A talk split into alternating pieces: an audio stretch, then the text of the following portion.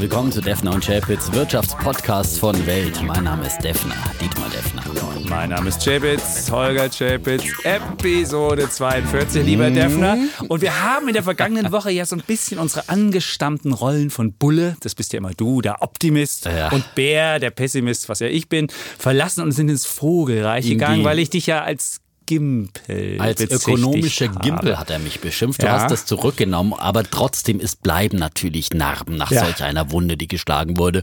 Und ehrlich gesagt, mir hat diese Beleidigung ja gar nichts gesagt. Ich kannte diesen Begriff hast- nicht als du hast dich auf Schimpfwort. die ornithologische ich muss, Suche ich musste begeben. jetzt mal nachschlagen Ja, bei Wikipedia. Also der Gimpel, auch Dompfaff oder seltener Bunt Blutfink genannt, ist eine Vogelart aus der Familie der Finken. Ja.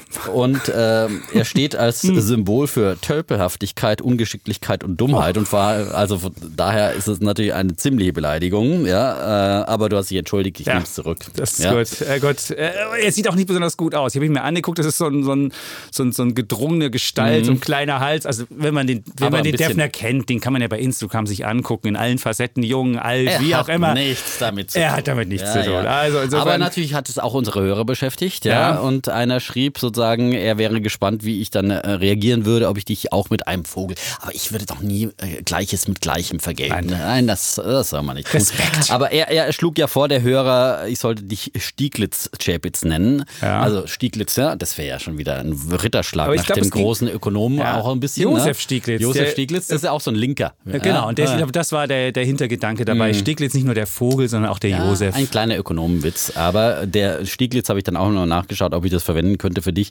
Aber der steht für Ausdauer. Naja, okay. Als Läufer könnte das ja passen. Fruchtbarkeit, okay, zwei Kinder. Ja. Beharrlichkeit, ja, ja, ja. Aber das wäre einfach zu viel des Lobes, deswegen werde ich dich nicht Stieglitz nennen. Ich nenne dich einfach Chapitz. Das klingt ja auch wie ein Vogel, ja? Dann Das bleiben ist, wir also bei Bulle Also. Chapitz ist auf jeden Gut. Fall irgendwie so ein richtig bunter Vogel, ja, äh, zeichnet sich aus durch seinen gelben Kopf, einem Fahrradhelm gleichend, ja, durch äh, permanentes Gezwitschere, auch des Nächtens bei Twitter Ja. und Geschnattere des Tagsüber, vor allem wenn andere männliche Konkurrenten äh, das Wort Das ergreifen. Revier- das Revier versuchen zu betreten. Durch, äh, versucht er durch permanentes Geschnattere den Angreifer, den Konkurrenten zu vertreiben. Das Ja. ist der Chapitz. Genau. Ich Eine habe auch noch Vogelart Feedback. aus, ich glaube, aus der Spatzenfamilie. Also Ja, bevor du mich jetzt hier Ossi wieder nennst und wieder meine ostdeutsche Vergangenheit, wir haben nämlich ein Feedback von Jan bekommen, der sich zur Generation Z zugehörig Oh, erklärt hat. Die hast du dir alle zum Feind gemacht. die 1999 Generation Z. Mhm. geboren und er sagt, ich finde es für meine Wahrnehmung sehr ungewöhnlich, wenn immer die Wörter Ossi und Wessi fallen, weil ich und ich hoffe auch ihr in einer Zeit lebt, in der es ein gemeinsames Deutschland gibt. Ich finde es schade, wenn ein Argument darauf basiert, dass man ein Ossi ist, der auch dann gleich ein Sozialist ist. Ich finde diese Grenzen im Kopf schade und nicht mehr zeitgemäß. So, Hat er vollkommen recht. Aber es ist ja auch so ein bisschen scherzhaft, äh, übertrieben, gemeint und äh, nett, ähm, sozusagen, wenn wir uns hier ein bisschen foppen.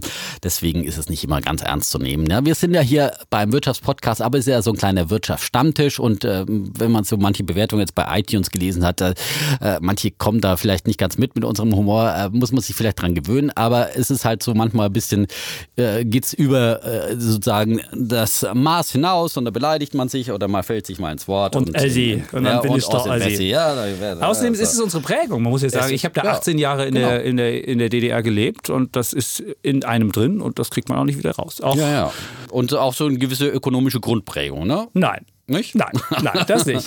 Ich habe vielleicht ein etwas ein soziales Gewissen. Das habe ich Oh, vielleicht und nicht. ich bin, ja. äh, Du bist der harte Kapitalist. Der das ist vielleicht. Kapitalist. Aber man muss auch der ne? Generation Z sagen, sie sollte bitte diese Geschichte nicht vergessen, damit sie die gleichen Fehler nicht wieder macht. Genau. Ich gehe ja regelmäßig mit meinen Kindern am Mauerstreifen entlang und gucke mir die Mauer an und wir Ja. gucken immer wieder, ähm, was da deutsche Alle, die Geschichte denken, es war doch gar nicht so hat. schlecht in der DDR und so weiter. Nee, nee, nee, nee. So Guckt ist euch nochmal genau an, was dabei herauskam, auch äh, was ein ökonomische Misswirtschaft äh, am Ende dabei herausgekommen ist. Oder man guckt einfach nach Venezuela. Genau. Ja? Jetzt gucken wir noch, Mhm. jetzt haben noch, noch eine weitere Mail, eine sehr lange Mail. Und zwar hat Tina Max. Zeitlinger uns geschickt, KI im Börsenhandel. Und dann hat sie uns eine wirklich relativ lange Geschichte geschrieben. Wir werden das irgendwann mal diskutieren. Da gab es nämlich so ein System, das dann automatisch so klug war, wenn das gut gehandelt hat, hat es wieder Kinder bekommen und hat dann wieder klug gehandelt wieder klug. Es war so ein System, was was versprochen hat. Und sie meinte, wir sollten unbedingt mal darüber diskutieren. Ich gucke mir das mal an und du Okay. guckst es auch mal an und dann Ja. diskutieren wir mal, ob möglicherweise die künstliche Intelligenz was macht. Aber ich glaube, Weil es ist ja, Finanzmärkte sind ja nicht wie Physik, solche Teilchen das sind Elektronen. komplett irrational. Genau. Ja die Punkt, haben halt ja? keine Gefühle. Die, die Elektronenphysik haben ja keine Gefühle. Während an den Märkten gibt es halt Gefühle. Da gibt es Gier, da gibt es Neid, da gibt es irgendwas. Und deswegen lässt sich Aber das nicht so wie Panik haben machen. künstliche äh, Algorithmen eben schon. Das hat man ja eben nach Weihnachten gesehen, wo an der Wall Street fast nur Algorithmen unter sich gehandelt haben, Ja, weil die aber- Menschen alle im Weihnachtsurlaub waren. Aber du lässt es nicht, kannst es nicht programmieren. Ich glaube, es ist wahnsinnig schwer. Wenn du Genau. einen Lichtschalter anmachst, dann fließt der Strom, fertig. Und wenn jetzt der, wenn der, nehmen wir an, der Strom hätte Gefühle und würde sagen, heute gehe ich nicht, weil ich keinen Bock habe oder heute leuchte ich mal grün oder blau. Ja, aber Panik kannst du schon programmieren. Das sind ja Echt? im Prinzip die Oh. Stop-Loss-Kurse, ist ja nichts anderes als Panik. Wenn irgendwie ein Kurs fällt unter 10%, dann verkaufst du und so entsteht Panik und immer mehr wird äh, verkauft in diese dann werden wir es demnächst mal diskutieren. Aber ist es dann eben nicht klug, dann äh, dabei zu sein? Dann, äh, dann ist es klug, als Anleger einfach die Dinge auszusitzen. Das haben, die Erfahrung haben ja viele unserer ETF-Anleger jetzt gemacht, die äh, eingestiegen sind mit diesem Podcast, sich ETF-Sparverträge gekauft haben, zum Beispiel unsere Wetterredaktion.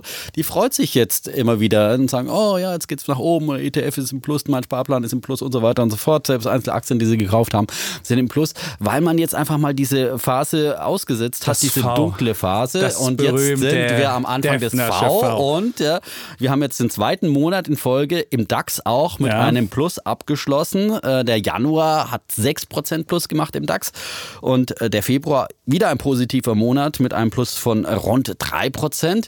Also das V beginnt an, äh, beginnt zu werden. Noch ist es so ein kleines Häkchen, aber das Nee. Häkchen, ja, Das V ist- das steht hat- das dafür. V ist und da wird vorbei. ein richtig Nein. schönes V draus. Nein. Ja? Das V Und ich, ist ich schon- mache deswegen gleich jetzt gefault. mal am Anfang unserer Wette. Wir Mach haben heute so. etwas theoretischere Diskussionen über äh, Index, äh, die Macht der Indexanbieter. Wir haben äh, theoretische geldpolitische Diskussionen.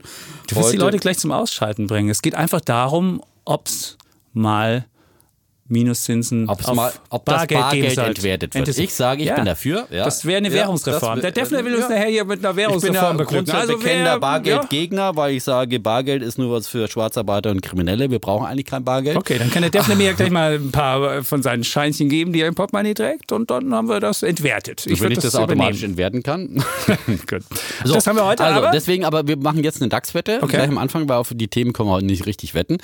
Ähm, und zwar sage ich, der März wird der dritte Gewinnmonat in Folge im DAX. Nee. Das wird wieder ein positiver. Monat Also du musst ja sehen, also du wir musst jetzt ja- schreiben weiter an diesem V, Nein, an dieser das. Erfolgsgeschichte. Das V ist vorbei. V für Victory. Guck dir, Ja. guck dir den Chart an. Das V ist vorbei. Wir sind jetzt wieder auf den Niveaus von Oktober. Das V ist beendet und jetzt ist auch mal gut damit. Und du musst ja sehen, alle positiven Sachen sind eingepreist. Wir haben eingepreist, dass China und äh, Amerika sich einigen im Handelsstreit. Jeden Montag gibt es die gleiche Schlagzeile.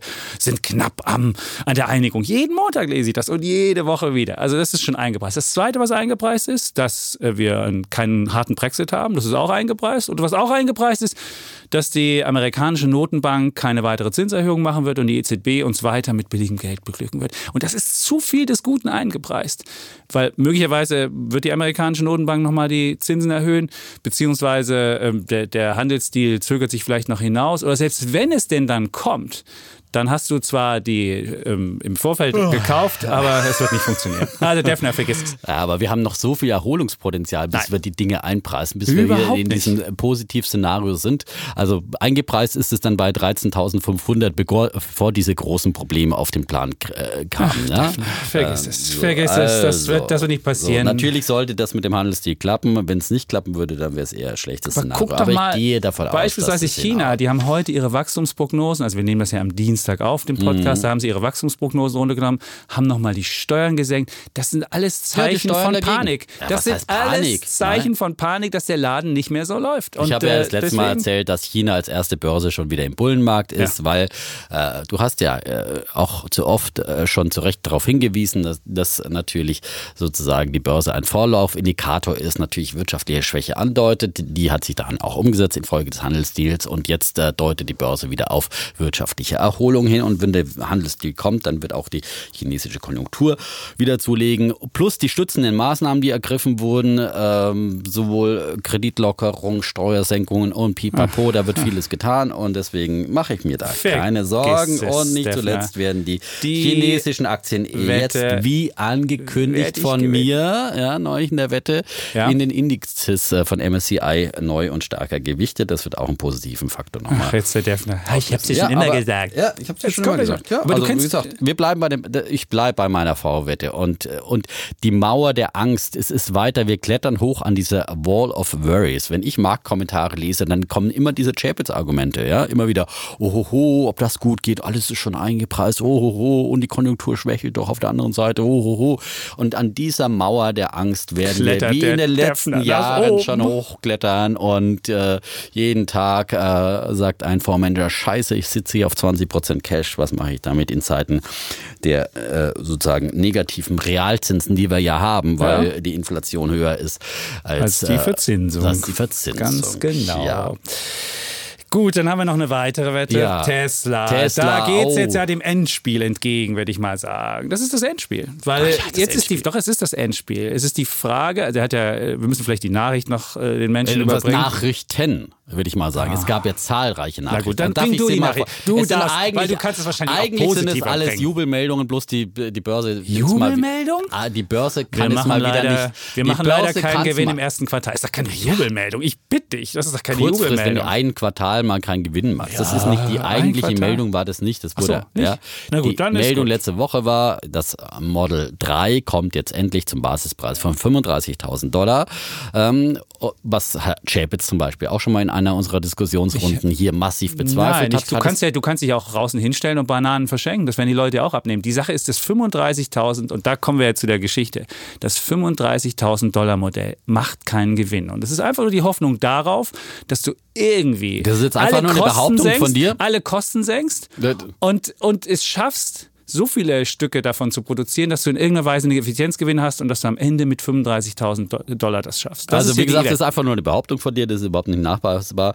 Äh, Und natürlich senkt äh, Tesla die Kosten, haben wir ja auch schon besprochen hier. Ja. Äh, Die senken die, die Arbeitskräftezahl und haben jetzt zum Beispiel im Rahmen dessen mit dem 35.000 Modell angekündigt, dass sie ihre kompletten Verkaufsläden schließen weltweit und dass sie quasi das, die ihre Modelle nur noch online vertreiben. Das äh, spart natürlich massiv Geld ein. Wird Kollege das? Chapitz hat Wird ja das schon mal kosten? erfahren, du- dass er keine Wenn du Mietverträge hast und die kündigen willst, musst du erstmal einen, kleine, einen, einen, einen kleinen Obolus zahlen. Ja, Insofern wirst du, wirst du auch Obolus, das, so ein Dings in bester Lage irgendwo kriegst du doch sofort Okay, wenn du das Also da meinst, kein ich würde sagen, das funktioniert auch nicht, aber du wolltest eine Das weitere Jubelmeldung. Und dann gibt es noch eine weitere, es gibt ein neues Modell, das Model Y, das jetzt angekündigt wurde äh, per Twitter. Das äh, ist sozusagen der größere Bruder des Model 3, wird auf der gleichen Basis sozusagen wie so ein Baukastensystem bei VW, äh, machen die das bei Tesla auch, also ein kleiner SUV, der auf die Limousine Model 3 auf das äh, sozusagen aufgesetzt wird und der wird et- etwa 10% mehr kosten und da geht man davon aus, dass der auch wieder wesentlich effizienter hergestellt werden kann und äh, auch eine vernünftige Gewinnmarge haben wird. Und äh, es ist bestimmt ein Auto, das sich super verkaufen wird. Ja? Weißt du, und was es soll auch frage? in China hergestellt werden in den neuen Gigafactory. Also es ist so viel im Gang bei Tesla. So ja? viel, so und was viel, möglich ist, so das, viel. was Elon Musk möglich machen kann, Ja. Das zeigt er mit seiner anderen Firma SpaceX am Wochenende parallel sozusagen, während er das Model Y angekündigt hat oder kurz bevor er es angekündigt hat, äh, ist er, hat er Weltraumgeschichte geschrieben. Er hat äh, mal endlich wieder nach äh, dem, der Einstellung des Shuttle-Programms in Amerika und seitdem waren ja die Amerikaner auf äh, die Transportmöglichkeiten der Russen in den Weltraum angewiesen. Zum ersten Mal ist er mit einer äh, Raumkapsel an die Raumstation ISS angedockt von seiner Firma SpaceX. Jetzt erstmal mit einer Puppe als Passagier. Demnächst sollen dann echte Astronauten folgen. Und Weltraumgeschichte. irgendwann wird der Defner mitfliegen. Ja, das wird Darum wunderbar. geht's nicht. Nein, aber, ich meine, das zeigt einfach, wie Elon Musk, also das, diese SpaceX-Story ist so eine starke Ja. Geschichte, die zeigt einfach, Was das ein was möglich ist. ist, Ja. was, wenn man Keine mit Frage. Visionen, aber mit einer Ja. unheimlichen Durchsetz, äh, Durchsetzungskraft äh, äh, er das geschafft hat, die Raumfahrt zu revolutionieren mit einem privaten Unternehmen ohne massive staatliche Subventionen und äh, dergleichen, was die NASA nicht geschafft hat. In Jahrzehnten hat er geschafft mit SpaceX und ich äh, verweise nur nochmal auf seine Biografie, die nach wie vor Elon Musk äh, heißt die einfach, äh, Ja. nach wie vor vom Finanzbuchverlag hier in Deutschland in den Wirtschaftsbücher Bestsellerlisten seit Unbedingt. Jahren ist und da wird diese SpaceX-Story sehr, sehr gut aber ausgeführt. Defner, Ja. da haben doch die Tesla-Aktionäre nichts. Du musst jetzt nicht, weißt du, was ich mich frage, was das Tesla anbetrifft? Warum musst du in so kurzer Zeit so viele Modelle ankündigen? Das zeigt ja in irgendeiner Weise, dass du irgendwie ein Ja, Absatzproblem so hast. Nein. Ja, du kommst auf einmal mit dem 35.000 Dollar Modell völlig überraschend.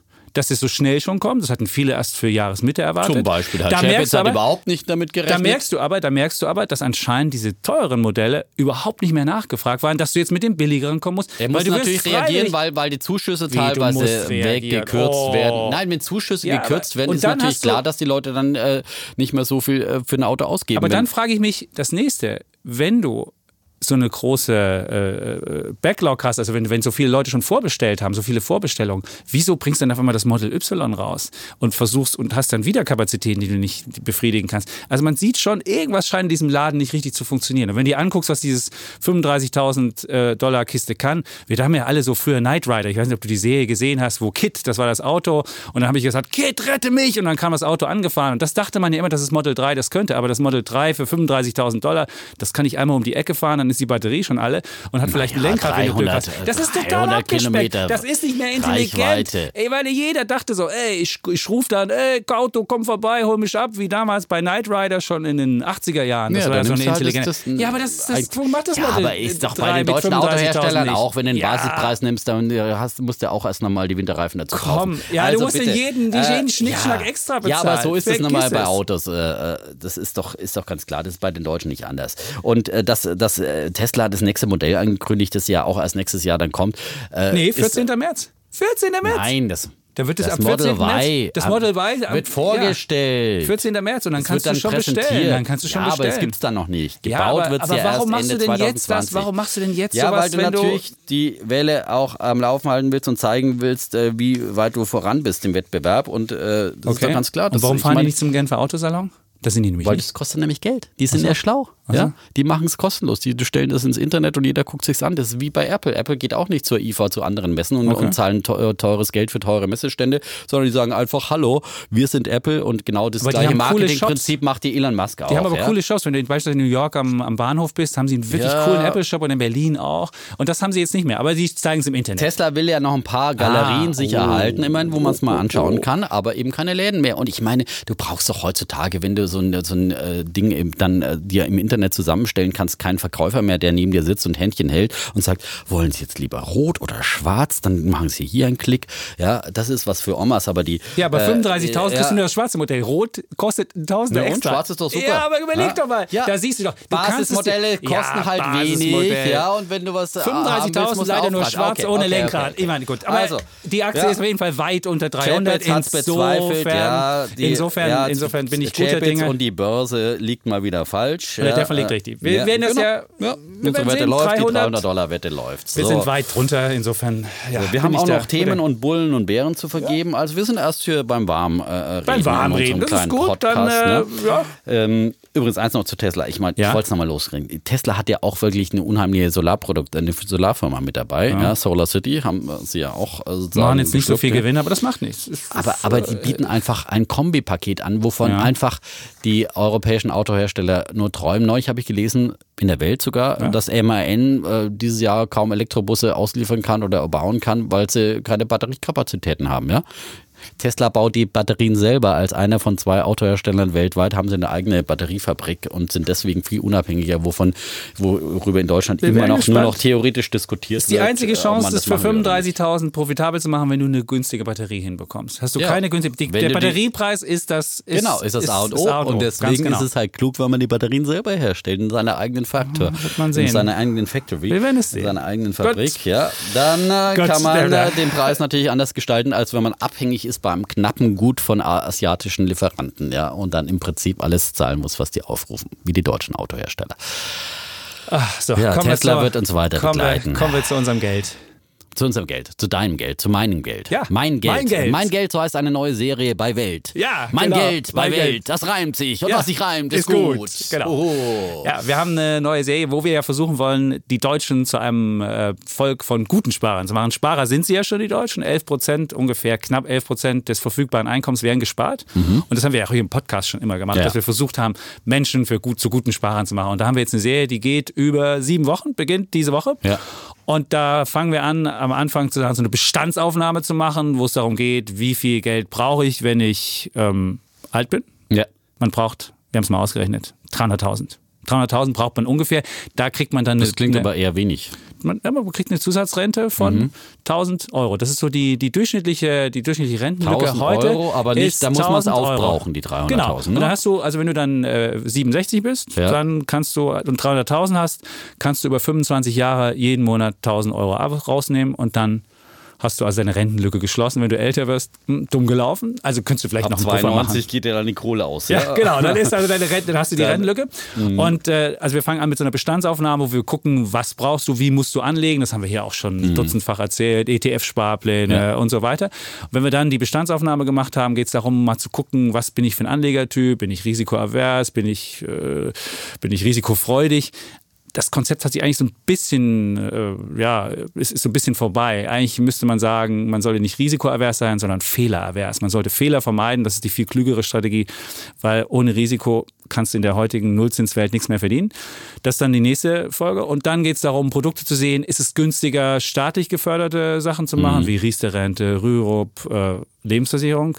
Oder ist es besser, wenn wir so Sparpläne machen, wie wir hier besprochen haben? Dann die Frage, lohnen sich aktive Fonds? Da gucken wir, was ist gut, was ist schlecht. Dann ETFs, welche mhm. ETFs sind gut? Und am Ende geht es dann darum noch um Vermögensverwaltung. Was gibt es da für digitale Produkte in Zeiten von Handy, Internet? Soll es ja Sachen geben, die einfach intuitiv sind, wo man mhm. nicht so lange gucken muss. Und zum Schluss geht es noch um alternative Investments und dann ist die Serie spannend, vorbei und spannend. alle sind reich. Alle sind reich. Oder werden reich, ja? Werden Oder reich. werden. Äh, ja, wir wollen ja nicht mehr Reichtum versprechen, das ist unseriös, aber einfach äh, in den Zeiten, äh, wo alle über äh, Altersvorsorge und äh, Respektrente, ich meine, jetzt sagt der natürlich der SPD-Wähler, oh, hallo, warum soll ich mich um meine private ja? Altersvorsorge? Ich kriege Respektrente. Ich will einfach Alter, ich will äh, ja? SPD, habe ich kein Problem mit, Alter. Was kriege ich Respektrente? Aber kriegst du keine Respektrente, musst du mein Geld lesen. Und ich sage, und ich meine, was wir dabei festgestellt haben, wie doof die Deutschen A ihr Geld selbst anlegen mhm. und wie verschoben die Risikowahrnehmung ist. Und es gibt Leute, es gibt wirklich ein Drittel der Deutschen, wir haben da einen Professor, mhm. Professor Weber aus Mannheim gesprochen, der hat gesagt, ein Drittel der Deutschen sagen, dass es möglicherweise einen Totalverlust mit einem Indexfonds auf den DAX gibt. Also völlig absurd. Also müssten alle 30 DAX-Werte auf, auf, einmal, auf einmal pleite gehen. Ja. ja? Auf null. Und das meine, ist, also wenn die Welt meine, untergeht, mag das ja genau, so sein. Das könnte Nur, bei einem Atomschlag ja. der Fall sein, aber, aber, dann braucht man auch kein, das ist auch kein Problem, so wenn man einen Index vor dem Depot hat. Ja? Das ist eine, und das zweite, der zweite Fehler, dass die Deutschen durchschnittliche ihre ETFs, also ihre Indexfonds nur drei Jahre halten. Und das liegt daran, dass natürlich die, auch die Direktbanken damit mhm. verdienen, dass die Leute hin und her traden und hin und her macht für den Kunden Tasche leer, aber für die Bank halt Provisionen und deswegen empfehlen die halt immer wieder, machen Sie doch mal das, ja, machen Sie mal jenes. Aber und das ist schlecht. Unser Podcast-Hörer, der ist natürlich klüger, weil der fängt wie die kleine Leonie ja. schon quasi im Mutterleib an mit einem ETF-Sparplan. So und den behält er der 40 dabei. Jahre und er bleibt dabei, ob es rauf oder runter, runter geht. Und wenn es runter geht und er zittert und denkt, scheiße, soll ich jetzt verkaufen, weil wieder mal Podcast, der Weltuntergang wird. Und dann hört er den Defner ran und sagt, okay, durchhalten. Ja, der denkt nicht scheiße. Ja? Der Mist, Mist denkt er Mist, vielleicht. Scheiße denkt er nicht. Nein, nein, nein. nein. Genau. Insofern, äh, Insofern ja, das ist die Serie. Aber, aber apropos Podcast-Hörer, ja. ja, das ist die Serie immer äh, mittwochs in der Welt, in der, und sonntags, in der Welt Zeitung und in der äh, Welt am Sonntag und natürlich dann auch bei Welt.de genau. sozusagen. Genau. Die ganze Serie immer wieder nachlesbar, ist ganz klar. So, achso, und äh, wir Feedback vielleicht ganz kurz noch. Okay. Ähm, wir haben ja auch ähm, neulich äh, Melanie, auch eine treue Hörerin unseres Podcasts, unsere Empfangskönigin hier bei Weltfernsehen. Generation ja. Babyboomer war es, glaube ich. ja, hat sich mit ihrer Netflix-Aktie ein bisschen so. verspekuliert. Und die also. hat, ja, was er gemacht hat, sie hat einen Stop-Loss-Kurs gemacht letztes Jahr, als die Netflix-Aktie oh. so abgeschmiert ist. Und jetzt schießt die Netflix-Aktie wieder nach ja. oben. Und wer ist nicht dabei? Melanie. Und sage ich, ich sage immer, wenn ich reinkomme, na, ne, Melanie schon neben Netflix-Aktie gesehen heute. Mhm. Ja. kann man sie leicht ärgern. Aber Melanie ist ein Sonnenschein ansonsten und nimmt immer die Höreranrufe häufig entgegen, äh, die hier so im ähm, Empfang dann ankommen. Und neulich rief, oder die, die Zuschaueranrufe, in dem Fall beim Fernsehen, ne? Ja. ja. Und da hat jemand unseren Trailer, der im Fernsehen läuft, bei Weltfernsehen, äh, für äh, Defner und Chapitz gesehen und der rief dann an und wollte wissen, wo er diesen Podcast in der Zeitung findet. Ja? Genau. Ein eher 80-jähriger Hörer ungefähr. Könnte. Er würde ihn gerne Papier. abonnieren, auf Papier, in der Zeitung. Stell dir mal den, Transkript vor, wir hier machen, wenn wir so durcheinander Das reden. alles abschreiben. Wir müssen ja mal übereinander schreiben oder sowas, ne? Man gibt's ja, es gibt ja so Podcast-Transkripts. Im, Im Angelsächsischen ist das sehr beliebt, aber wenn wir durcheinander reden, du weißt ja, da gibt's ja dann, wie willst dann du das diese dann ganzen? Grammatikfehler. Ja. Ja. Müssen, nein, nein. Ja, und bei, das- uns gilt, bei uns gilt das Und diese Wörter. Ja, die der. Defner hier benutzt, das kann man ja niemandem als Transkript geben. Nee. Also, ja, Aber dieser Hörer wird wahrscheinlich nie Podcast-Hörer werden. Vielleicht nicht. Aber vielleicht doch, man weiß es nicht. Ja. Wir freuen uns über jeden. Ja? So ist es. 14 oder 80. Alle Generationen. Ganz egal. Ja. Von Aber mit Babyboomern 80 muss man ein bisschen mehr ansparen, deinem ETF-Sparplan, wenn's. Wir haben ja Generation Alpha auch, das ist die nach der Z. Ja, Das ist Leonie. Leonie. Genau. So, Die machen wieder alles richtig. Kommen wir zu unseren Rubriken. Genau, wir haben auch noch Rubriken. Nach Minute noch, 24. Ja, Kommen wir zu unseren ja, Wir haben auch noch Rubriken. Rubriken Ja. und äh, zwei Themen, die wir kontrovers diskutieren, äh, wem es jetzt noch nicht kontrovers genug war. Ja. Ähm, du hast ja quasi noch mal was Passendes äh, sozusagen zu deinem Geld so ungefähr. Zu meinem? Geld, ganz genau. Es, äh, und mein Bulle der Woche ist nämlich Oscar. Mhm. Und Oscar ist der Name einer digitalen Mit Vermögensverwaltung. C oder mit K? Mit K. Oscar mit K. Es ist ja eine der deutsche, deutsche Veranstaltung. Oscar, Ein ja. deutscher Oscar, genau. Das ist auf jeden Fall der And Name. the Oscar goes to. Genau. Nein, der Bulle geht zum Oscar. Äh, Ah, egal, wie auch ja. immer. Auf jeden Fall ist es der Name einer digitalen Vermögensverwaltung, die diese Woche gestartet ist. Das ist Mhm. eine App und im Internet kann man auch oscar.de das finden. Und das Besondere daran ist, es gibt ja mittlerweile relativ viele Robo-Advisor und digitale Vermögensverwaltungen. Aber was die können, mit einem Account in einer App hast du halt ganz viele unterschiedliche Konten. Also du kannst die gesamte Familie kannst du unter einem Login dann haben. Dann hast du beispielsweise deine eigene Verwaltung, dann kannst du Kind 1, Kind 2, Kind 3. Das weitere Schöne, was diese, was diese, was Oscar kann, ist, dass du deinen Kindern einen Lesezugriff geben kannst. Und damit können die Kinder dann auch sehen, wie ihr eigenes Vermögen langsam steigt und steigt und steigt und können diesen berühmten Schneeballeffekt, den Zinseszinseffekt, den die meisten ja völlig unterschätzen. Die meisten Leute denken ja, es geht linear nach oben, aber es geht ja exponentiell nach oben. Und das können die Kinder dann hautnah miterleben. Und das Schöne ist, die Kinder können auch selbst Oma, Opa, Tante einladen und können sagen, bitte spart mit mir auf mein Oscar-Konto. Und dann kriegen sie auch von Oma und Opa dann eine Nachricht aufs Handy, haben dir 50 Euro überwiesen. Das ist anders als beispielsweise bei uns zu Hause. Wir kriegen immer Briefumschläge, die liegen bei den Kindern irgendwo in der Ecke. Weiß nie jemand, ah, habe ich da noch 50 Euro irgendwie liegen? Und das ist mit Oscar jetzt ganz neu. Und das will ich jetzt auch, vielleicht mache ich das auch für meine Kinder, dass wir dann endlich mal diese ganzen Briefumschläge, die irgendwo in irgendwelchen Ecken liegen, Chapitz propagiert die bargeldlose Gesellschaft. äh, Nein, nur überhaupt nicht. Aber das Bargeld, was ja rumliegt, was du mir nachher noch im Wert vermindern willst, wenn wir hier gleich diskutieren, dieses Bargeld ist ja einfach liegt da einfach nur rum und die Kinder haben nichts davon. Und so könnten sie sehen, wie aus Geld auch wieder mehr wird. Und gerade die Generation Z, die ja ohne jeglichen Zins aufgewachsen ist. Deswegen liegen die Briefumschläge ja rum, weil man nicht Ja. mehr zur Bank geht Ja. und sagt, muss Früher war das ja noch so Weltspartag, Ja, wenn man dann man zur Bank gegangen ist und dann Ja. wurde der Zins eingetragen. Das hat richtig Spaß gemacht. Ne? Ja. Und jetzt aber braucht man natürlich andere rentierliche Sparformen, So wie. Aktiensparformen. Und da kommen wir zu Oscar. Und da gibt es nämlich fünf Risikoklassen: 50, 60, Okay. 70, 80, 90 Prozent Aktienquoten. Und was 100 jetzt Prozent nicht, oder was? Nee, 100 nicht. Er hat mir versucht, das zu erklären, dass 100 Prozent ähm, wäre nicht ratsam. Halt, Mhm. wird gemacht mit Scalable, das ist, kennt man ja auch von, von äh, Robo-Advisern. Das ist so der Partner im Hintergrund, wenn es um Vermögensverwaltung geht. Und was das Intelligente ist, was vielleicht sogar intelligenter als bei unserem MSCI All Country World Sparplan ist, das sind zehn ETFs im Hintergrund.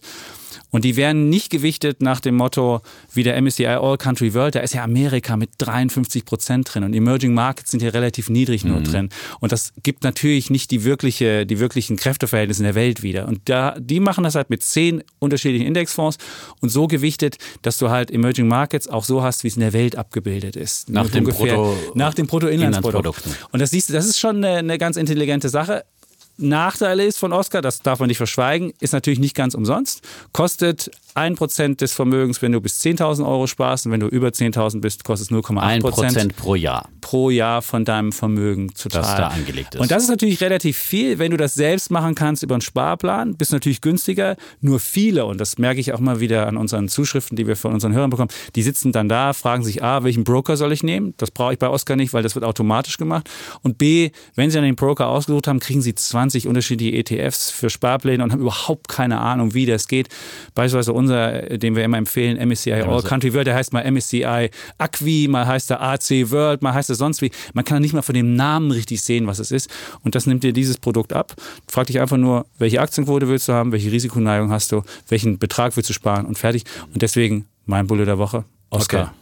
Und das für die ganze Familie. Das finde ich das Geilste Ja, an der das ist schon Sache. Das aber sind- ein Prozent ist schon wieder, das kommt schon Also wieder in die Nähe der viel. aktiven Fonds, die bei 1,5 Prozent Managementgebühren sind und die Rendite die geht natürlich von seiner Weg. Rendite wieder ab. Ne? Und bei ähm, Direktanlagen mit ETF-Sparplänen, da ist man eher so bei 0,2 bis 0,4 Prozent Ja. jährliche Aber du musst dafür nichts fürs ja. Umschichten bezahlen. Also der Oscar macht automatisch im Hintergrund, wenn jetzt Amerika besser läuft, wäre ja Amerika dann auf einmal höher gewichtet, dann wird es wieder ein bisschen reduziert. Und diese Umschichtung gibt es dafür umsonst. Also man Mhm. Die gibt es natürlich innerhalb eines ähm, Index, Index äh, wie das MSCI World auch. Da wird ja auch äh, regelmäßig angepasst, wie zum Beispiel jetzt, dass äh, China sozusagen höher gewichtet wird. Aber das dauert. Das, Das dauert, äh, aber solche äh, Umschichtungen finden innerhalb des Index statt. Äh, also muss man da eigentlich auch nicht aktiv werden. Also ein Sparplan macht wirklich dann nur Sinn, wenn man nicht aktiv ist und ständig hin und her tradet, Nein, sondern einfach nicht. den laufen lässt und sagt, okay, und das ist meine Basisanlage und die läuft jetzt für 30, 40 Jahre. Die verkaufe ich wirklich höchstens, allerhöchstens, wenn ich eine Wohnung kaufen will und Eigenkapital brauche. Aber ist nicht für ein Auto, nicht für den Konsum, nicht für den Urlaub, nicht für irgendwas. Das ist, der Nach das ist der Nachteil von Oscar. Du kannst einen Auszahlplan sofort festlegen oder du kannst die Sparrate mal eben so per Wisch verändern. Und ich gerade gerade diese Disziplinierung ist ja Mhm. eins der, der, der Probleme, die, die viele Menschen haben, dass sie dann sagen, oh Mann, an den Märkten geht es gerade runter und so weiter. Gut, Okay. jetzt kommen wir zu deinem Bullen der Woche. Oder ich fange mal mit dem Bär der Woche an. Bär ja. hast du? Ja, ich habe auch einen Bären. Okay. Ja, du- du hast ja auch einen Bären Ja. noch gleich. Und zwar mein Bär der Woche geht an den Cannabisboom, der seltsame Blüten äh, treibt. Äh, äh, es gab letzte Woche die Nachricht, dass Martha Stewart, nichts gegen Marthas, meine Mutter heißt auch Martha. Also Meine Oma hieß Martha, ja, ist, ja. 100, Ein guter ist, Name. ist 102 geworden, Martha. Mhm. Ja. Aber Martha Stewart, das ist ja sozusagen die Hausfrauen-Ikone in den USA. Äh, Lifestyle-Guru nennt sie sich inzwischen. Fernsehköchin und Beraterin eben für alle Lebenslagen. Hat ein eigenes Unternehmen. Haustiere. Hat, hat ein eigenes Unternehmen, hat Kochshows, hat ähm, Kochbücher und was auch immer. Ne? Also ist schon eine Ikone. Ähm, und hat immer eben noch eine äh, Fernsehshow, ist 77 Jahre alt und Martha Stewart Macht steigt- jetzt auf Macht Cannabis? jetzt auf Cannabis. Yeah. Ja. Äh, sie äh, entwickelt äh, zusammen mit Canopy Growth, das ist die, das größte, weltweit größte Cannabis-Unternehmen, ähm, Produkte, eine Produktlinie für Mensch und äh, Tier und ist da in beratender Funktion tätig. Also, äh, jetzt langsam wird Cannabis wirklich uncool, wenn 77-jährige Fernsehköchinnen drauf einsteigen. Das ist das eine, aber das andere, das krasse und weswegen vor allem es meinen Bären der Woche gibt, äh, ist äh, die Reaktion der Aktien. Äh, die, äh, die Marke Martha Stewart sozusagen, Media und Merchandising, die gehört zur Aktie Sequential Brands Group. Und diese Aktie hat einen Kurssprung nach dieser Ankündigung von 56 Prozent gemacht am letzten Donnerstag, als äh, das bekannt wurde, dass Martha Stewart jetzt auf Cannabis macht. Und obwohl noch nicht mal klar war, ob äh, die Firma dann überhaupt direkt davon profitiert von diesem Deal. Also das zeigt mal, das zeigt, äh, wie äh, irrational äh, und wie groß die Blase ist in diesem äh, Cannabis-Aktienboom momentan, dass je, immer die, die kleinste Ankündigung, dass du irgendwas mit Cannabis machst, so wahnsinnigen Kurssprüngen führt. Und äh, das ist genauso wie äh, zwei Jahre zuvor der Bitcoin-Boom. Äh, da gab es ähnliche Reaktionen, wenn auch immer eine Aktiengesellschaft plötzlich Bitcoin äh, draufgeschrieben hat auf ihren, auf ihr Label und so weiter äh, und was damit gemacht hat. Ähm, und das ist einfach ein ganz klares Indiz dafür, dass wir hier eine Blasenbildung sehen. Deswegen würde ich immer noch jedem anraten, äh, von Cannabis-Aktien äh, die äh, Finger wegzuhalten oder wenn man einsteigt, dann wirklich in dem Fall nur mit ganz engen Stop-Loss-Kursen, dass man auch Und man schnell kann wieder Index, es gibt einen Cannabis-Index. Und man darf nicht vergessen, es ist jetzt zuletzt hat äh, Donald Trump die Hanfproduktion legalisiert in Amerika. Das ist aber nicht Cannabis mit diesem high-machenden Stoff drin, sondern Hanf ist halt dieses Gesundheitsprodukt. Und insofern gibt es da einen Markt für. Also ich würde jetzt nicht, ich würde jetzt nicht sagen, Nein, dass ich sage ja nicht, dass es keinen Markt gibt, aber ich sage nur, dass äh, das ist wie immer, wenn neue Märkte entstehen, dass die Fantasie halt, dann ist die Fantasie so viel groß. äh, Das Bitcoin wird irgendwie auch überleben wahrscheinlich und, und die vielen anderen Kryptowährungen.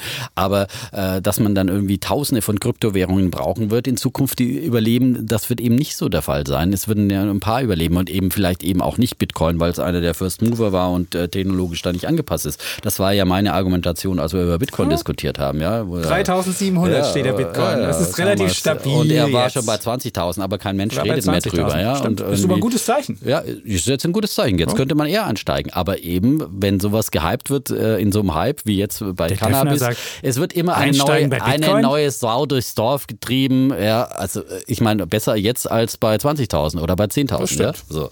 Ähm, ich würde es trotzdem nicht machen, äh, aber gut, wenn man sich da auskennt, aber besser ist es wie vorher gab es die Lithium-Hype-Wellen, ja, das ist Lithium ist immer noch eine gute Geschichte für Elektromobilität, aber es gibt halt dann immer jedes Jahr mal eine Sau, die durchs Börsendorf getrieben wird Wasserstoff wäre der dann nächste. springt, naja, Wasserstoff Das hatten wir ja mal schon. wieder kommen. Hatten wir ja, Anfang der hatten wir 2000er, aber das kommt 2000er, jetzt damals wieder. Ballard Power Aktien Ballard hatte ich Power, damals, ja. ja. Hattest du auch? Ja, hatte ich auch, Cool. ja, Ja, hatte ich auch. hatte, Ballard hatte Power echt große Hoffnungen, weil das Ja. klang echt gut, ja, aber müssen wir extra mal diskutieren. Ne? Machen wir mal. Wasserstoffaktien, hat uns Wasserstoff auch jemand geschrieben, der wollte das diskutiert haben. Ist ein- ein Riesenthema. gegen Elektromobilität, wer wird sich durchsetzen, Ja. werden es beide, werden Cooles Thema. Ja. Werden wir mal Ja, demnächst diskutieren. Aber auf jeden Fall Ja. ist dein Bär der Woche jetzt erstmal Martha Stewart und Ja, die ja. Cannabis-Aktien. Okay. Aber du darfst nicht vergessen, bei Weight Watchers ist damals Oprah Winfrey eingestiegen und das hat der Aktie auch geholfen. Mittlerweile ist sie Mhm. aber wieder. mittlerweile ist sie total ist sie wieder abgeschmiert. Die ist abgeschmiert. jetzt gerade echt Ja, ja, voll es abgeschmiert, ist, ja. Aber es kann durchaus so einen, so Bonus geben durch so einen Einstieg einer, eines. Und einer offenbar hat sie ihr Haschisch-Kenner Snoop Dogg drauf auf das Thema gebracht, ja, weil mit Okay. dem macht sie zusammen auch eine Show. Snoop Dogg. Ja, Da kochen sie zusammen, oder was? ja. Wahrscheinlich kleine Haschischkekse. Okay. Demnächst beim Martha Stewart. So, und Leute, heute zeige ich euch mal, wie man total verrückte Kekse backt. Die machen euch garantiert total lustig. Oh Mann, Defner, was ist Ich habe nichts genommen. Ja. Anfang der 90er. Stimmt, ich weiß noch, als ich, als ich nach Berlin kam, war das so, war das, so das Gebäck. Ähm, Haschkekse. Echt? Ja, hat man gemacht, ja, hier in Berlin. Ja. Gut, 90er Jahre, da war Berlin noch jung und wild. Zeit, ja. Als, Ähm, meine Frau hat mich aufmerksam gemacht, dass wir nicht mehr so über Berlin schwärmen sollen. Die Republik Wieso? besteht nicht nur aus Berlin, Ja, aber Berlin wie Frankreich auch nicht, ja, wie Frankreich nicht nur aus Paris besteht, sagt sie, sollen wir nicht immer unser, unser Berliner Bubble für die halbe Welt äh, halten. kann auch mal wieder was über Franken erzählen. Okay, das ja, können wir Das demnächst liebliche mal. Franken. Das liebliche Franken. Gut, Ja. jetzt kommen wir zu meinem Bär der Woche. Das ist wieder aus der Berliner Bubble. Schon Kommt wieder. das? Ja. Du machst ja immer genau, was deine Frau sagt, ja? Genau, also wir kommen. Es äh, funktioniert ja mit Mein den Bär der Woche ist. Mein Bär der Woche ist Eis. Eis. War ja letzte Woche dieses wunderschöne Wetter Also in Berlin. EIS, ja. Genau, und mein Eisladen hat aufgemacht, beziehungsweise wir haben so ein Café, wo es so einen Eisverkauf mit dran gibt. Und die Kugel kostet in diesem Jahr 1,40 Euro und damit 17 Prozent mehr als im vergangenen Jahr. Und da habe ich mir überlegt, ey, In Cent? Also Nee. wie viel Cent mehr? Ich kann jetzt so 20 Cent. 20 Cent. 20 Cent. Also 1,20 hat es im vergangenen Jahr gekostet, dieses Jahr 1,40, sind 17 Prozent mehr als im vergangenen Jahr. Und dann habe ich mir überlegt, irgendwie ist es ja gefühlt, ist ja Eis immer teurer geworden. Jetzt habe ich mir die Statistiken mal angeguckt und tatsächlich hat das Eis vor der Euro-Einführung ein, eine D-Mark 10 gekostet. Das sind ungefähr 55 Cent. Das macht eine Preissteigerung bisher auf 155 Prozent seit 1998. Also in 20 Jahren 155 Prozent. Das ist eine jährliche Inflationsrate von rund 5 Prozent deutlich, also ungefähr doppelt so schnell oder sogar fast dreimal so schnell wie die normale Inflationsrate. Und dann habe ich mich gefragt, woran liegt es? Und äh, an den Rohstoffen liegt es nicht. Milch ist genauso teuer wie 1998, also kostet mittlerweile 69 Cent der Liter, kostete vor der Euro-Einführung ein äh, D-Mark 32 ungefähr. Und auch Zucker, ein weiterer Rohstoff, ist auch nicht viel teurer geworden. Sahne ist ein bisschen teurer geworden wegen des Fettgehalts. Aber an den Rohstoffen liegt es nicht. Und wenn man mal guckt, wie sich die Eiskugel zusammensetzt, ist der Rohstoff 12 Cent nur. Und der Rest ist dann halt, Personal ist relativ teuer geworden, 35 Cent. Die Waffel kostet, was würdest du sagen? Waffel? Waffel. Waffel? Und was 10 ist, Cent. Auch nicht schlecht, 8 Cent. Und was ist teurer, Waffel oder Becher? Der Becher wahrscheinlich. Ja, genau. Ja. Der Becher kostet 12 Cent. Finde ich cool. Also wer, wer, vielleicht da kann man die Waffel kann man aufessen, den Becher nicht. Also insofern sollte man immer die Waffel nehmen.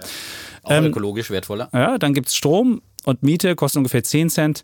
Und der Gewinn dann hinten drauf sind dann bei 1,40 65 Cent. 65 Cent. Und, Ja, ähm, aber dafür musst du halt auch Regentage durchfinanzieren und okay, ist nicht immer so ein Jahrhundertsommer aber, wie letztes Jahr. Und weißt du, warum, die, warum das so durchsetzbar ist? Das liegt einfach daran, dass die Leute eine Zahlungsbereitschaft haben, die ist ungefähr bei 2 Euro. Und da gibt's ja beispielsweise im Prenzlauer Berg Hockey Pocky, schon mal gehört? Oder Hokey Pokey, das ist so ein Eisladen. Da haben zu viele Leute angestanden. Hm. Und dann hat der Typ sich gedacht, weißt du, was ich mache? Ich erhöhe einfach die Preise, dann kommen weniger Leute. Hat das um 30 Prozent angehoben und dann standen noch mehr Leute vor der Tür. Weil ein Preis hat im Prenzlauer Berg, äh, da kommen wir wieder zu unserer Bubble, so eine Art so eine Art Givengut. Das ist so ein Luxusgut, wo die Leute, wenn es teurer wird, da kann man sagen, ich gehöre dazu, ich mache da mit. Und deswegen. Ich gönne meinen Kindern mal was. Ganz ne? genau, Und wenn die ja. Kinder sagen, hallo Papi, warum stehen die anderen Kinder da alle an? Oder warum- kommt der ökonomische Chapitz und sagt, nein, das ist zu teuer. Das Genau. Weißt du überhaupt, was eine Eiskugel in der Herstellung kostet? Kleiner Fritz. Ja, 12 Cent. Ja. Also meine Kinder Weißt du, was das der. Gewinnaufschlag ist? Das Ja. ist voller Kapitalismus hier. Ja, nicht nur Mann. Das können 65 wir nicht Cent, das ist ja bei. Hockey Bocky, wenn du mal überlegst, wenn das dann das 1,80 Okay. kostet, haben wir sogar mehr. Also deswegen mein Bär der Woche ist das Eis. Und ich habe Kannst lustigerweise du auch einen Charakter kaufen? So. ich habe mit meinem, mit, meinem, mit meinem Sohn Fritz, haben wir gerade, wir müssen ja gerade üben für die, für die Schule, weil der, der muss den Aufnahmetest machen. Da gibt es so ein Känguru-Matte. Und da gab es auch so eine Aufgabe mit Eiskugeln. Und da kostete die Eiskugel auch eine D-Mark 10. Und er wusste gar nicht, was D-Mark ist, habe ich ihm dann versucht zu erklären. Solche alten Schulbücher haben die noch, wo noch ja, D-Mark drin nein, so sind. Känguru. Das ist Känguru Also. ist so Matheaufgaben. Und Aber ich, die musst steht, du ist irgendwie. noch von D-Mark die Rede. Ja, das ist halt von, von, äh, von 20 Jahren Best of Känguru. Die machen wir regelmäßig zu Hause, damit er da so, irgendwie durchkommt. Mhm. Dann war halt so eine Aufgabe, stand drin, wenn du Okay. vier Kugeln Eis hast, hast du, fehlen dir 80 Cent noch. Und wenn du drei hast, ist 30 zu viel. Und dann musst du sagen, 1,10 kostet die Kugel. Ja, Und was kostet die Waffe? genau. Nein, das musst du nicht sagen. Aber du siehst, ähm, wie das funktioniert. Ja. Gut. Jetzt habe ich meinen, Bulle, äh, meinen Bär der Woche. Ja, wenn es ein begehrtes Gut ist, kannst du jeden Preis verlangen. Und, Wenn die äh, Zahlungsbereitschaft ja, da ist. ne? Ja, das ist wie bei den iPhones von Apple. Das hast du auch immer noch nicht verstanden. Okay, gut. Jetzt kommen wir zu deinem. So, du hast noch ich habe einen Bullen. Ja. Ja. wir haben ja auch äh, viel über Wohnungspolitik diskutiert, äh, aufgehängt an der Berliner Sozialismus-Fantasie, dass man hier Wohnungen enteignen will und die Politik Hurra schreibt, äh, schreit, ja. Und ich aber sage, enteignen äh, löst das Problem nicht, äh, dass man zu wenig Wohnungen hat. Da hilft nur bauen, bauen, bauen. Und äh, dazu äh, gibt's jetzt eine gute Studie, eine gute Idee von der TU Darmstadt. Äh, die hatten nämlich mal geguckt, wo kann man denn noch äh, in äh, Städten, die schon sehr verdichtet sind, äh, bauen. Und die sagen, wir müssen natürlich den Raum nachverdichten. Und da müssen wir auch mal kreative Ideen haben. Und die TU Darmstadt schlägt vor, dass man eben Büros, Parkhäuser, Ämter und Supermärkte bebaut, sozusagen auf dem Dach. Und die haben mal ausgerechnet, was da drin wäre. Zum Beispiel könnte man rund 400.000 zusätzliche Wohnungen auf innerstädtischen Flächen der 20 größten Lebensmittel- und Discounterketten bauen. Wunderbar. Also einfach beim Aldi, das sind ja alles so Flachbauten Ja. mit großen Parkplätzen noch dazu und äh, eingeschossige Flachbauten. Da kann man locker nochmal äh, ein Stockwerk Wohnungen draufsetzen. Das sind tolle Wohnungen. Ein Stockwerk, da kannst du Oder mehr. mehr, je nachdem, was, mehr was die Bude so, so trägt. Ne? Also da kann man einiges drauf Bude so trägt. Ja, bist Dann du nicht das alte, so Aldi, alte Aldi, ja. Und dann hast du dann Einkaufsmöglichkeiten sofort da und äh, Parkmöglichkeiten möglicherweise auch, ja. Wenn der Aldi-Parkplatz dann äh, nachts nicht gebraucht wird. Ähm, wunderbar. Und das sind ja immer noch gute Lagen. Das sind ja nicht die ganz zentralen Lagen, aber immer noch sozusagen im äh, städtischen Raum. Dann haben sie vorgeschlagen, man könnte auch äh, City-Parkhäuser, die obersten Etagen, das oberste Parkdeck aufstocken sozusagen. Auch da gäbe es einfach nochmal 20 zau- zusätzliche Wohneinheiten, die da möglich wären.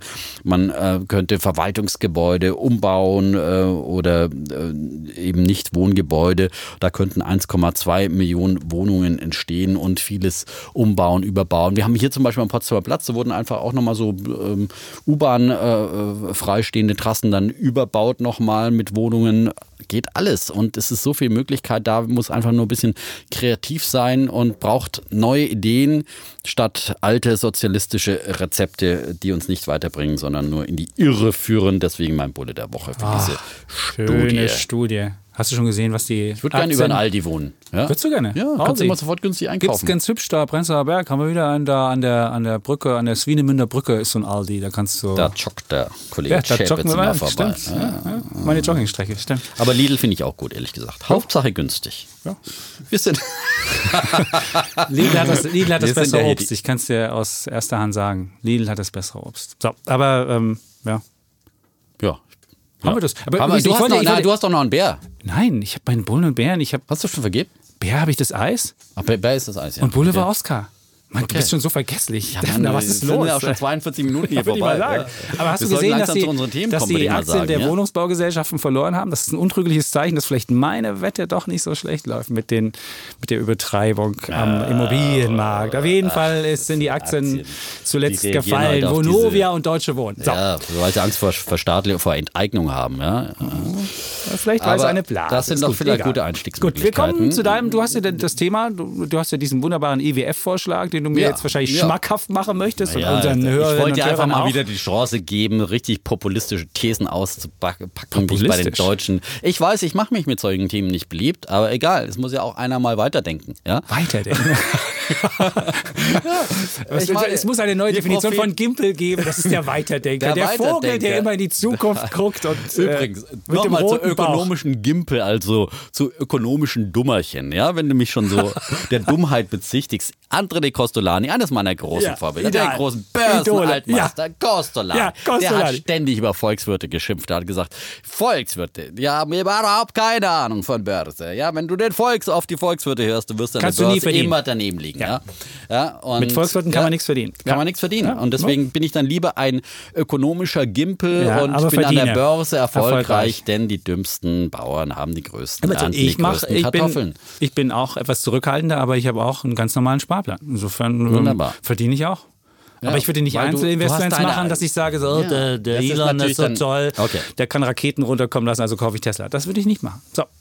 Gut, also mein Vorschlag äh, ist ein Vorschlag des IWF äh, und da gibt es eben auch äh, Vor- und Weiterdenker, die ähm, sich mal die Frage gestellt haben, wie kann es denn äh, mit den Notenbanken weitergehen in Zeiten von Niedrigzinsen? Und äh, nun haben wir ja die Situation, die der Chapitz oft heraufbeschwört, dass wir möglicherweise vor einem neuen Abschwung, möglicherweise vor neuen Rezessionen stehen in der Weltwirtschaft, in einzelnen Ländern. Und ja, und auf der anderen Seite ist äh, die Notenbankpolitik immer noch mehr oder weniger im Krisenmodus. Also wir haben immer noch überall verbreitet äh, Null- oder sogar Negativzinsen. Nullzinsen zum Beispiel ähm, bei der EZB in Europa. Ähm, aber in einzelnen Ländern wie zum Beispiel der Schweiz, äh, in Schweden oder Japan gibt es ja sogar negative Leitzinsen. Und nun ist die Frage, wenn jetzt wirklich eine richtige fette Rezession käme, eine wel- weltweite Wirtschaftskrise, was könnten dann die Notenbanken noch tun? Weil ihr wichtigstes äh, Werkzeug, der Leitzins, äh, der kann momentan äh, nicht mehr sozusagen gesenkt werden. Er könnte höchstens in den negativen Bereich gesenkt werden. Und diese Ökonomen schlagen zum einen vor, dass man eben auch über deutlich negative Leitzinsen nachdenken sollte, weil sie sagen, okay, in Krisenzeiten, in wirts- weltwirtschaftlichen Krisen, um wirkliche Massenarbeitslosigkeit, äh, ähm, Börsencrash und lang anhaltende Rezession zu vermeiden, muss die, gegen, äh, die Geldpolitik dann massiv gegensteuern. Deswegen sagen sie, wir brauchen, und in solchen Zeiten gab es historisch immer Zinssenkungen um drei bis sechs Prozentpunkte. Ja? Und wenn man, okay, wenn man sechs Prozent, sieben Prozent Leitzins hat, ist es kein Problem, dann den äh, Leitzins zu senken. Wenn wir jetzt bei Null sind, ist eine ganz einfache mathematische Rechnung. Dann braucht man im Prinzip einen negativen äh, Leitzins von äh, fünf oder sechs Prozent minus. So. Das Problem bei negativen Leitzinsen haben wir auch schon oft hier diskutiert, ist das Bargeld, weil man mit dem Bargeld natürlich Freiheit. negativen Leitzins ganz leicht umgehen kann. Ja, wenn äh, sozusagen, deswegen gibt es in Deutschland ja auch nur für die Banken, die wirklich Massen sozusagen äh, oder in, bei der EZB äh, diesen negativen Leitzins nicht eben für Sparer, weil man sofort fürchtet, dass natürlich dann die Sparer alle ihr Bargeld abheben und es unter die äh, Bettdecke schieben oder in den, In den Tresor, Tresor. in den Tresor, Ja. wo auch immer. In der Schweiz sieht man es zum Beispiel, dass dort Banken massiv, das sind Bergstollen voller Bargeld, äh, wo gebunkert wird, damit man dem Lei- negativen Da Leitzins gibt es den 1000-Frankenschein. Ja. Da musst du auch nicht mal so richtig ja, große die Bündel EZB hat ja das als einen Schritt schon mal den 500er abgeschafft, ja, damit man dann, äh, dass es zumindest das Horten schwieriger wird. Nun sagen diese IWF-Ökonomen, was haben wir für Möglichkeiten? Wir könnten entweder Bargeld abschaffen, wofür ich ja auch schon mal plädiert habe in diesem Podcast. Äh, wie gesagt, wie eingangs erwähnt, nur Kriminelle und Schwarzarbeiter brauchen Bargeld heutzutage. Ähm, und äh, sie sagen aber auch, das ist eine unpopuläre Maßnahme und äh, auch wenig praktikabel. Dann sagen sie, dann wäre die andere Alternative, dass wir sozusagen Bargeld als eine Parallelwährung äh, schaffen, dass wir sozusagen zwei Parallelwährungen haben, nämlich zum einen das Bargeld und zum anderen die Sicht- und Spareinlagen. Und zwischen beiden würde es einen Umtauschkurs geben und der wird äh, ungefähr dann im Prinzip dem negativen Leitzins dann entsprechen. Sprich, bei minus 5% Leitzins äh, würde dann einmal im, äh, pro Jahr sozusagen eine negative Umtauschgebühr äh, von 5% äh, fällig werden, wenn du dein Bargeld eintauscht und es Würde wieder aufs dein Konto Bargeld einzahlen 5% wirst, weniger ja? wert? Sag's genau, doch einfach so. genau. Du hast würde das dein Bargeld- Bargeld weniger wert. Und dann, Oh. wenn du im Supermarkt einkaufst und mit Bargeld bezahlen willst, kostet es automatisch eben entsprechend mehr. Oder du kriegst eben weniger für Vorschlag. dein Bargeld, als wenn du Schöner mit Karte Vorschlag. bezahlst. Ich finde es eine super Idee, ja, Warum? auch gerade um Notenbanken äh, von ihrem Dilemma in, in, den Zeiten des Negativzinses und des Nullzinses äh, zu befreien und hier mögliche ähm, sozusagen Handlungsoptionen äh, dann zu sichern, auch für die Zukunft. Kunft und ähm, ja, und wie gesagt, es ist übrigens eine alte Idee, die schon mal ein äh, alter Ökonom und mhm. Kaufmann hatte, Silvio Gesell, der Erfinder des Schrumpfgeldes. Äh, der, der Defner mit einer linken Idee hier um die Ecke kommt. Linke Idee, aber, ist eine linke Idee, ja, Schwundgeld, genau, genau, rostende Banknoten. Ja, er hat gesagt, Bargeld zu erfinden, das rostet, also im Zeitablauf an Wert verliert. Da gab es auch schon mal Experimente dazu in Österreich, im, im Wörgl, da haben die das mal, mal gemacht. Äh, probiert und äh, einfach, dass man sagt, Geld ist nicht da dazu da, um gehortet zu werden, sondern Geld ist dazu da als Tauschmittel und Geld sollte immer wieder in den, Umkreis, äh, in den Umlauf gebracht werden. Natürlich kann man sagen, okay, Inflation ist ja schon ein Mittel, mit dem Geld entwertet wird, aber die Deutschen checken das ja zum Beispiel nicht. Man müsste den Deutschen es wirklich so vor Augen führen, dass es eben äh, auch im Nennwert weniger wert wird, dass sie endlich mal checken, dass ihr Geld an Wert verliert, weil die Inflation, das kapieren sie ja nicht immer. Die denken ja immer, okay, ist schon gut, wenn ich mein Geld hier auf dem Tagesgeldkonto liegen habe. Lasse und ja, sagen wir Volkswirte dazu, weil ich ja jetzt hier schon beschimpft worden bin. Es ist okay. die Geldillusion, dass die Leute immer in, in nominalen äh, genau. Kategorien denken, ohne Inflation. Also ähm, gut, diese, Schwund, die diese, diese Schwundgeldtheorie ist ja ganz einfach. Die Leute würden dann das Geld doppelt so schnell ausgeben, also die Geldumlaufgeschwindigkeit verdoppelt sich und wir würden alle auf einen Schlag doppelt so reich, weil natürlich, wenn das Geld doppelt so schnell läuft, wird doppelt so viel gekauft und doppelt so viel äh, äh konsumiert und dann sind wir alle doppelt so viel, äh, doppelt so reich. Und an dieser Vorstellung merkst du schon, es kann ja nicht sein, nur weil das Geld schneller geht, dass wir auf einmal doppelt so reich sind. Das ist eine komische Idee. Die erinnert mich auch so ein bisschen wie, wenn ich meine Kinder immer damit ruhig stelle, dass wenn sie irgendwie rumquengeln, ich Zucker bringe. Und ich muss dann immer weiter, immer mehr Zucker bringen, immer mehr Zucker in die Kinder reinstopfen. Und wir sind ja nur in dieser misslichen Lage jetzt, lieber Defner, dass die Notenbank nicht mehr rein weil die EZB, die Fed oder wie sie alle heißen, nicht rechtzeitig die Zinsen wieder angehoben haben, sondern in diesem Krisenmodus drin geblieben sind und damit die Bereinigung von Schulden, die Bereinigung von, von, von schlechten Unternehmen hat ja nicht stattgefunden. Und hätte man vorher schon mal die Zinsen angehoben, hätte es diesen Bereinigungsprozess gegeben, dann wären also einige Unternehmen pleite gegangen, dann wäre irgendwie, hätten die Staaten nicht mehr so viel Schulden machen können und so weiter. Und weil wir das alles rausgezögert haben, weil wir zu feige waren oder weil die Politik irgendwie, stecken wir jetzt in diesem Dilemma. Und jetzt denkst du dir, ey, jetzt stecken wir schon im Dilemma drin und du machst es noch schwieriger und machst es noch mehr. Beim nächsten Mal sagst du minus 5 Prozent, beim übernächsten Mal sagst du minus 10. Und was das Problem an dieser Idee ist, dass du dann nie eine Bereinigung hervorrufst, dass du immer dieses, also gerade in einem Wald ist ja so, dass das, der morsche Wald muss erstmal umknicken, damit dann irgendwie, damit dann, damit der Gesunde weiter stehen bleiben kann. Oder bei einem, bei einem. Brauchen wir mal wieder einen Atomkrieg, ne? Dann Nein, doch überhaupt nicht. Oder wenn du, wenn du, wenn du, wenn du ein Feuer im Wald hast, wenn du irgendwie alles verhinderst, dass es keine Waldfeuer mehr gibt, gibt, dann hast du halt irgendwann, brennt dir irgendwann die ganze Hütte irgendwann mal ab, weil dann, weil es dann nie diese Bereinigung gab. Und das ist in der Volkswirtschaft ganz genauso. Und die Idee zu haben, dass die Notenbanken, die Allmächtigen sind, die jedes Instrument, sei es noch so freakig, ausnutzen können, um, um irgendwie den, den, den, den, den Wirtschaftszyklus des Auf- und Abzustoppen. Je mehr du das jetzt unterdrückst, desto schlimmer. Irgendwann kommt der Tag der, der Abrechnung. Und dann musst du, dann musst du den Leuten nämlich nicht nur 5% pro, pro, pro Jahr das, das Bargeld entwerten, werden, sondern du musst es dann höher ähm, anfangen. Und das ist wie eine Währungsreform, die du hier vorschlägst. Und das ist wie eine, wie eine 1948 ähm, in Deutschland. Die Deutschen hatten das schon mal so eine Währungsreform. Das ist kein, das ist, das ist, das ist kein Instrument, was man, was man, was man wirklich jemandem empfehlen kann. Und was du dann hast, du hast eine massive Umverteilung, weil all die Leute, die ihr Geld nämlich in, in, in gute, in Unternehmen gesteckt haben, in Immobilien gesteckt haben, die können dem fliehen. Und der kleine arme Mann, der einfach nur das Bargeld hat und dem auch nur das Bargeld bleibt und der nicht die Möglichkeit hat, das irgendwie anzulegen oder das Kapital flüchten zu lassen ins Ausland oder wo auch immer, der ist ja gekniffen dran. Also hast du dann sogar noch eine Umverteilung obendrauf. Und deswegen finde ich dieses, diese, diese Idee völlig asozial, zum einen. Und B, ähm, wird er den, den, die, die, die Idee, dass sich eine Wirtschaft mal bereinigen muss und dass es auch mal Pleiten geben muss, dass es auch mal eine Rezession geben muss und dass es auch mal, auch mal nach unten gehen muss, das, ist, das, das braucht ein Wirtschaftssystem. Und wenn es das nicht hat, kommt es irgendwann zum großen Knall. Und da ist mir lieber, wenn ich einmal jetzt einen kleineren habe, als dass ich dann immer versuche, wieder mit der, mit der Notenbank nachzusteuern. Der kleine Mann muss dann erstens halt eben Aktien kaufen und nicht einfach immer nur sein Geld auf dem Konto liegen lassen. Und das geht eben auch mit kleinen Beträgen äh, bei ETF-Sparplänen. Das ja. muss einfach auch der Deutsche mal lernen. Alle anderen Nationen können das schon.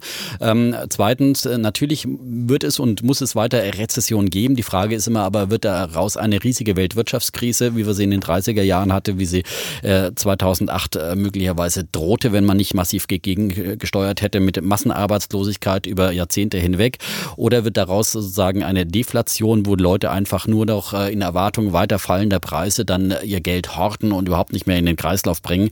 Und das ist dann einfach schädlich für alle, weil es zu Massenarbeitslosigkeit führt. Und da müssen Notenbanken dann sehr wohl gegensteuern.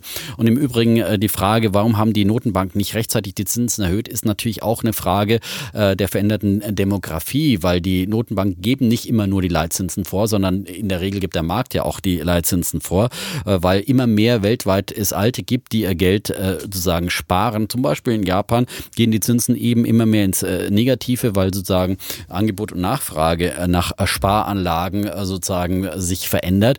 Und das ist ja auch eine Theorie, dass deswegen eigentlich die Zinsen so niedrig sind. Dann mach doch die Leitzinsen hoch, dann tu es doch einfach. Dann kannst du doch sagen, wenn du das, wenn du deine, wenn deine Theorie so wäre, dann würdest du sagen, in Japan sofort machen wir die, gehen wir aus dem negativen Bereich raus. Und was wir auch nicht mehr machen, wir kaufen auch keine langfristigen Renditen mehr in Japan und lassen einfach den Markt das entscheiden. Die Märkte sind komplett von den Notenbanken verzerrt und so weiter. Und was du nicht vergessen darfst, und das vielleicht noch zum Schluss, weil wir jetzt schon auf die 55 Minuten zusteuern, du würdest wahnsinnige Spekulationsblasen hervorrufen. Du siehst jetzt schon eine Linde Anleihe notiert negativ, mit Negativzins. Und für Linde wäre es ökonomisch sinnvoll, sich Geld zu leihen und dafür Aktien rückzukaufen. Und du könntest, wenn das jedes Unternehmen so machen würde, wenn du Negativzinsen bekommst, wenn du, wenn du, wenn du, äh, wenn du Schulden rausgibst, also wenn die Leute dich dafür bezahlen, dass du Schulden machst und dann kaufst du deine eigenen Aktien, du würdest wahnsinnige Spekulationsblasen damit mit diesem System bauen. Und das will wirklich kein Mensch haben. Und äh, deshalb sage ich, Hände weg von dieser Idee, dass du jetzt so negative Zinsen haben willst. Lass lieber den Zyklus sich mal normal beruhigen. Lass mal die ganzen Überkapazitäten abbauen und die Schulden abbauen. Und Italien kommt ohne Schuldenschnitt nicht durch. Und dann kannst du wirklich Geld in den Kreislauf pumpen und das okay. wirst, wirst, du damit nicht lösen können. Ja, Insofern äh, sage ich nicht nochmal an. Okay, nein. das Thema ist ausdiskutiert. Dann komme ich jetzt äh, zu meinem Thema noch schnell drei Minuten die Macht der Indexanbieter und wie bin ich darauf aufmerksam geworden? In Venezuela gibt es ja jetzt gerade so einen Versuch, dass Herr Guaido die äh, Macht übernimmt und da spielt auf einmal JP Morgan mit eine Rolle. Die saßen mit am Verhandlungstisch. Und warum spielen die mit eine Rolle? Weil die so einen berühmten Index rausgeben, den Bond-Index. Und sie haben gedroht damit, Venezuela aus diesem Bond-Index rauszuwerfen. Und dann dachte ich mir so, äh, warum sitzen die mit am Verhandlungstisch, wenn da einfach nur ein Machtwechsel stattfindet? Und da ist mir bewusst geworden, welche Macht die Indexanbieter haben. Hätte nämlich JP Morgan jetzt ähm, Venezuela rausgeschmissen aus dem Bond-Index, hätte Herr Guaido, wenn er denn die Macht mal übernimmt, dagestanden und hätte keine richtigen Investoren mehr gehabt für die, für die neue Situation im Lande. Und äh, Deshalb sage ich, Indexanbieter haben mittlerweile eine Macht bekommen in dieser Welt. Sie können entscheiden, wer in Indizes reinkommt. Sie können Milliarden hin und her bewegen. Sie können entscheiden, welches, welches Land als, als Schwellenland gilt, welches Land nicht als Schwellenland gilt. Sie können Aufstieg und Fall von Nationen mitmachen. Sie können Unternehmen zum Aufstieg verhelfen oder zum Abstieg. Wenn du beispielsweise, wenn du den, MSC, äh, den, den S&P 500 Index dir anguckst, der die größten 500 Unternehmen hat, da ist beispielsweise Tesla nicht mit drin. Aber Gemein. Tesla ist groß genug. Und, äh, aber warum ist es nicht drin? Weil S&P gesagt hat, wir nehmen nur Unternehmen auf, die vier Quartale im Plus sind. Und lauter solche Sachen. Und das ist ein Machtfaktor, den man nicht unterschätzen darf. Und wir auch hier im Podcast haben den ja mit befeuert, weil wir ja dazu immer auffordern, dass man Indexfonds kauft und jeder Euro, der in diese Indexfonds reingeht, stärkt natürlich diese Indexanbieter, weil dann eben äh, mehr Geld bewegt wird, wenn die Indexanbieter ihre Indizes verändern. Und deswegen denke ich, man sollte da stärker diese Indexanbieter regulieren, um mal ähm, dieser Sache Rechnung zu tragen. Wir haben mittlerweile fünf Billionen Dollar weltweit, die in Indizes fließen. Okay, schnell nochmal eine Gegenrede. Ähm, es wäre problematisch, wenn es nur einen Indexanbieter oder zwei weltweit geben äh, können, äh, würde, die sozusagen diese Regeln äh, festlegen. Natürlich MSCI ist der größte, aber es gibt eben viele andere auch und es gibt hier einen gesunden Wettbewerb der Indexanbieter und die können eben nicht willkürlich irgendwelche Regeln äh, festlegen, um jetzt irgendwie jemand in äh, Venezuela dann an die Macht äh, zu bringen oder nicht an die Macht zu bringen, sondern sie gehen natürlich nach eigenen Kriterien vor und sie müssen diese eigenen Kriterien und Regeln ständig äh, natürlich äh, verbessern, verändern, damit sie überhaupt noch marktrelevant sind und damit eben Anleger in ihre Indizes investieren über ETFs, wenn die nicht mehr relevant sind, wenn die keine vernünftige Rendite mehr bringen, wenn sie einfach total willkürlich äh, verändert werden, dann haben sie nicht mehr diese Kontinuität, wofür eigentlich ein Index steht, wofür man einen Index über Jahre hinweg kauft und dann werden sie verlieren und da würde ich einfach sagen, das regelt der Markt schon selber. Findest da muss man so? nicht wieder nach Regulierung rufen. Wer soll das regulieren? Es gibt ja auch keine allgemein äh, verbindlichen äh, Regeln, wo man sagt, dass so muss ein Index gebaut werden, damit er der beste ist, sondern gibt es einen Wettbewerb von verschiedenen Indizes.